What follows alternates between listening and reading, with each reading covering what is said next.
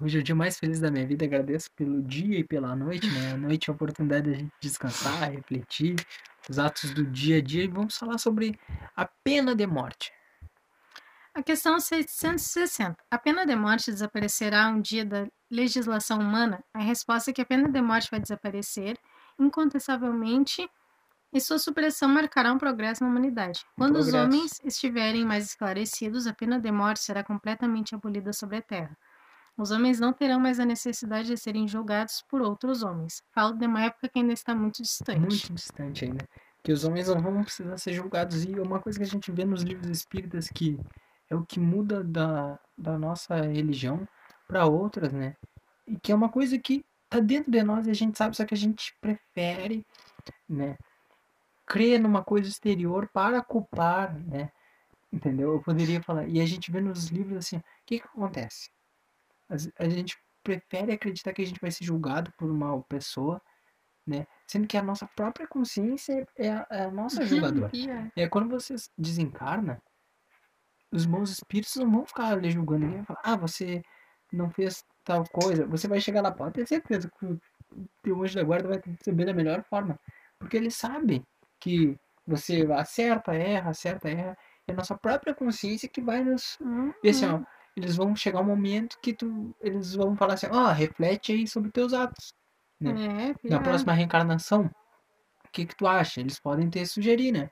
Ah, você, o que que você fez? Você fez com mais coisa boa, mais coisa ruim? O que que você acha que pode fazer? Mas eles te deixam livre, né? Porque a nossa consciência, é, até a gente já estudou no livro dos Espíritos, é Deus, né? Fala, as leis de Deus são registradas na nossa consciência. É isso que diz lá no livro dos Espíritos. Pior. Então, nossa própria consciência, poderia dizer, nosso pior julgador, entendeu? Mas a gente tem que ter noção que a gente, quando está no corpo físico, a nossa consciência é um pouco diferente. Então, vou tentar mais ou menos explicar. A gente tenta criar uma lógica para coisas que não tem lógica. Mas quando a gente desencarna, a gente, nossa consciência, de uma... por isso que o plano espiritual é bem mais intenso. Porque você não tem corpo físico para amortecer a consciência. Então você sente exatamente aquilo que você fez. Eu vou dar um exemplo, né? Sempre uma história é bom. Tipo assim, uma pessoa, ela começa a saltar. Ela sabe que aquilo é errado, né?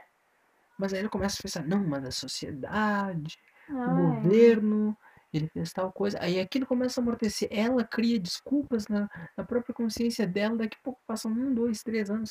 Ela vai fazendo isso, é que nem os corruptos. Eles vão roubando um pouquinho, vão um pouquinho. Daqui a pouco estão roubando milhões. Mas a consciência deles, né?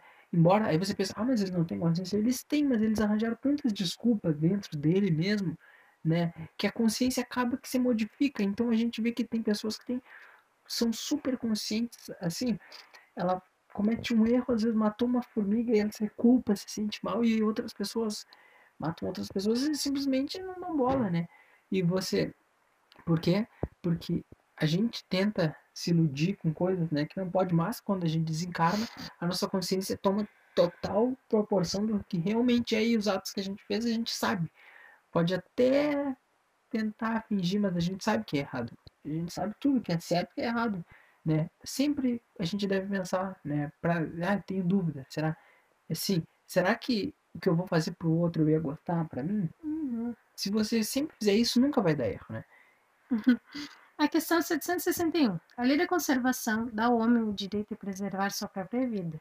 Não usa ele desse direito quando suprime da sociedade um membro perigoso? A resposta é que tem outros meios de se preservar do perigo, senão de matar. É, sempre tem que perdoar. É isso que eles falam mais adiante. A questão 764. Jesus disse: Quem matou pela espada, perecerá pela espada. Essas palavras não são a consideração da lei de. Italião. É que Italião falava olho por olho, dente por dente. Aí Jesus veio e falou, né? Não, pera aí. Né? A gente tem que perdoar 70 vezes 7, porque tinha, não, tem que perdoar 7 vezes. Na falou, são 70 vezes 7. E até o Chico Xavier fala, né? Não, é o Divaldo que fala que a mulher vem pro Chico Xavier e falou, ó, meu marido cometeu, e, e aí 70 vezes 7, eu não lembro qual é o cálculo aqui, não sou bom em matemática, né? Sou de ciências humanas.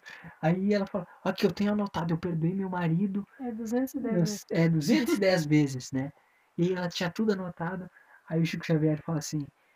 É, o Chico Xavier ou o Divaldo, não lembro. Agora, foi nada. Mas aí ele fala assim: Não, tem que perdoar sete vezes sete cada pecado. Ah, não, aí ela. Ah, Né, porque fala, sempre tem que perdoar, sempre. E se a gente que é imperfeito, né, a gente perdoa, imagina Deus, né? Deus sempre vai perdoar. Sempre ele vai buscar o melhor e a gente tem que tentar agir dessa forma, né? Que, embora a gente acredite que não tenha salvação, você pode falar, ah, não, fulano tá. Mas sempre há, sempre há esperança para a pessoa mudar, né? Sempre há. Então a gente não pode desistir. E uma coisa que eu sempre falo do sistema penitenciário brasileiro, que muitas pessoas às vezes pensam, ah, não, mas é melhor pena de morte, que é o que diz ali, ah, você está prevenindo uma pessoa que é matadora, né? Que ela vai. Você está evitando que ela mate outras pessoas, né? Esse argumento que você usa. Mas o que a gente esquece é que o nosso sistema judiciário ele ainda é muito complexo e a nossa sociedade é muito complexa. Daqui a pouco você não se dá com uma pessoa e aquela pessoa vira prefeito de uma cidade e ela tem um poder econômico que você não tem. E quem vai dizer que quando vê você é inocente, mas aí todas as provas dizem o contrário. ah, é. Então a pena de morte, ela teoricamente parece ser boa, mas a gente não sabe quais os prejuízos que pode acontecer. Às vezes a pessoa que tem dinheiro não vai nunca morrer. Não vão jogar pena de morte, porque ela vai ter milhões de advogados, né?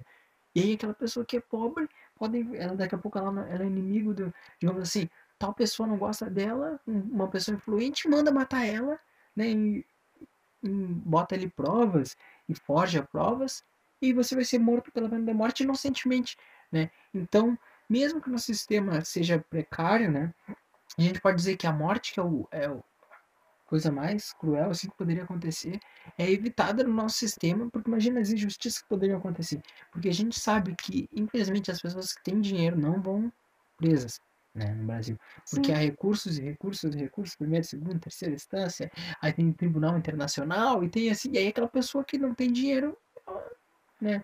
Não estou falando aqui de que, que ah, que a pessoa não tem dinheiro, mas é uma coisa que a gente vê, as leis têm muitas brechas, né? E há advogados que são especializados nisso, né? Simplesmente nisso. Então, a pena de morte, a gente para pra pensar, ah, é boa, mas quantas injustiças não iam ocorrer, né? Uhum. Para pretexto de realizar uma, teoricamente, uma justiça. Acabou já? Já. Então é isso, um grande abraço.